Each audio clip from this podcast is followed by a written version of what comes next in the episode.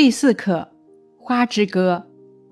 《花之歌》是六年级上册第一单元的第四篇课文，它是纪伯伦的散文诗集《泪与笑》中的一首，也是小学语文教材中少有的散文诗。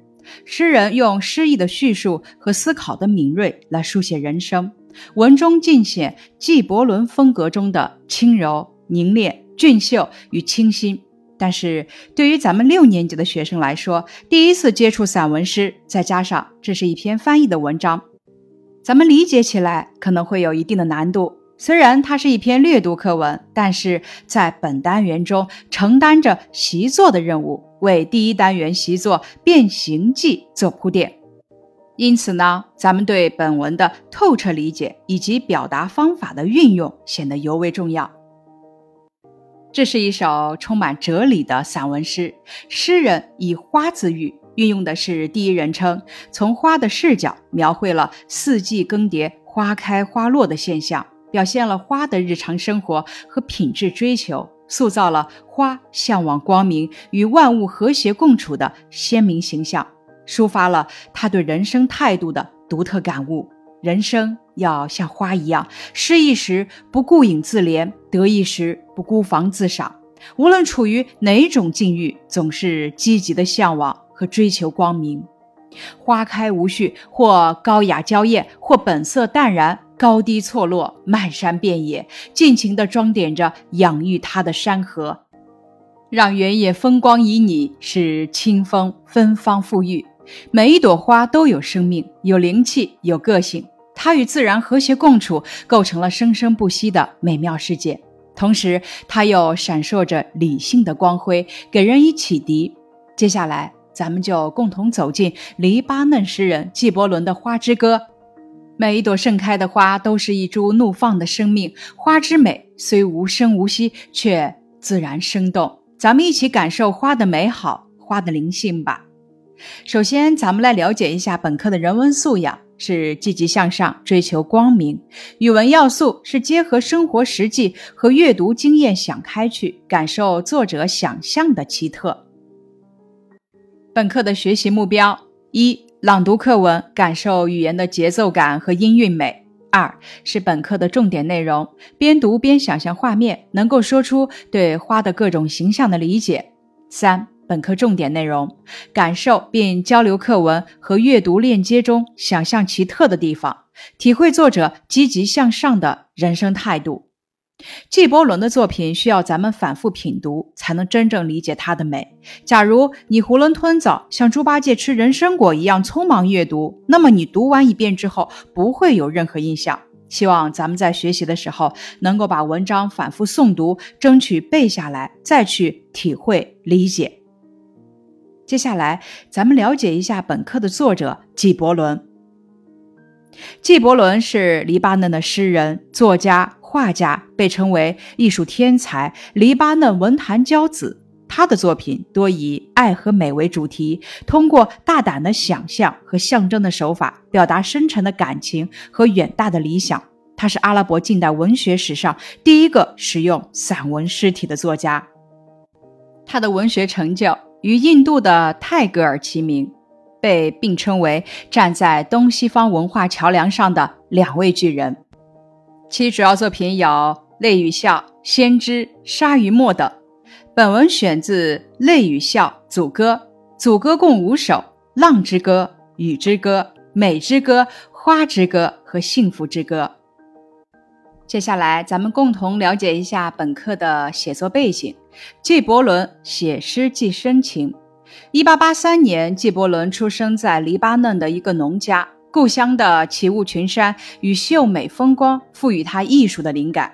十二岁的时候，他随母亲到了美国，过着清贫的生活。一八九八年，纪伯伦返回祖国学习阿拉伯文、法文和绘画。后来，他因为发表态度激进的小说激怒当局而遭到驱逐，被迫与故土别离，生活困顿潦倒。这些并没有冷却他对祖国的赤子之情，淡化他对理想的追求。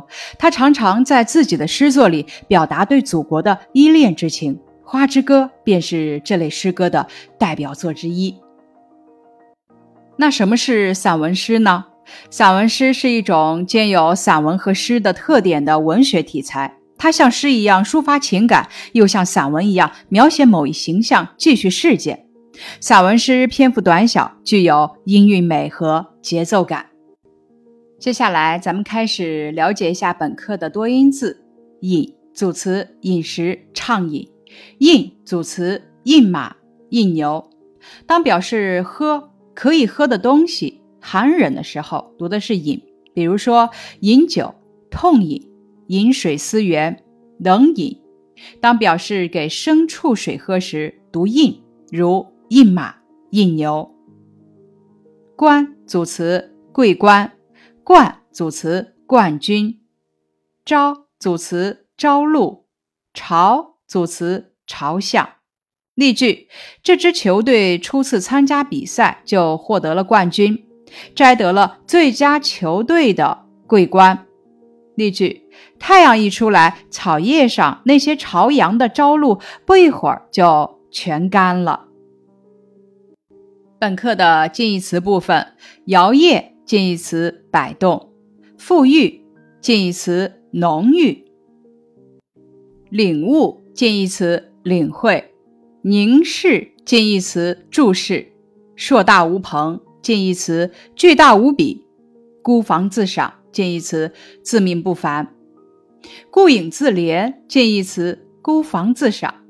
孤影自怜和孤芳自赏都有自己欣赏自己的意思，区别在于呢，孤影自怜偏重于自我怜惜，形容孤独失意的情态；而孤芳自赏偏重的是自我欣赏，多形容清高孤傲的心态。例句。他虚度青春二十载，常常顾影自怜，感到寂寞。例句：在成绩和荣誉面前，我们要不骄不躁，不孤芳自赏。本课的反义词部分：摇曳反义词静止，富裕反义词恬淡，仰望反义词俯视，光明反义词阴暗。硕大无朋反义词小巧玲珑，顾影自怜反义词得意忘形，孤芳自赏反义词自惭形秽。本课的词语搭配部分：亮晶晶的眼睛，硕大无朋的独眼，昏昏睡去，婆娑起舞，仰望高空，领悟哲理。本课的词语拓展部分。形容性格的四字词语有：顾影自怜、孤芳自赏、光明磊落、刚正不阿、内柔外刚、刚愎自用、大智若愚、心口如一。表示大的词语有：硕大无朋、庞然大物。表示内心向往的词语有：心驰神往、心向往之、令人神往、梦寐以求。朝思暮想。以花写人的四字词语有：闭月羞花、花枝招展、花样年华、口吐莲花、空谷幽兰、蕙质兰心。描写花的诗句有：桃花一簇开无主，可爱深红爱浅红。唐·杜甫《江畔独步寻花》。独出前门望野田，月明荞麦花如雪。唐·白居易《春夜》。去年今日此门中，人面桃花相映红。唐·崔护题都城南庄。不是花中偏爱菊，此花开尽更无花。唐·元稹菊花。梅子金黄，杏子肥，麦花雪白，菜花稀。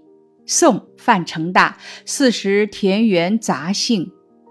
墙角数枝梅，凌寒独自开。宋王安石《梅花》。接下来是本课的词语解释部分。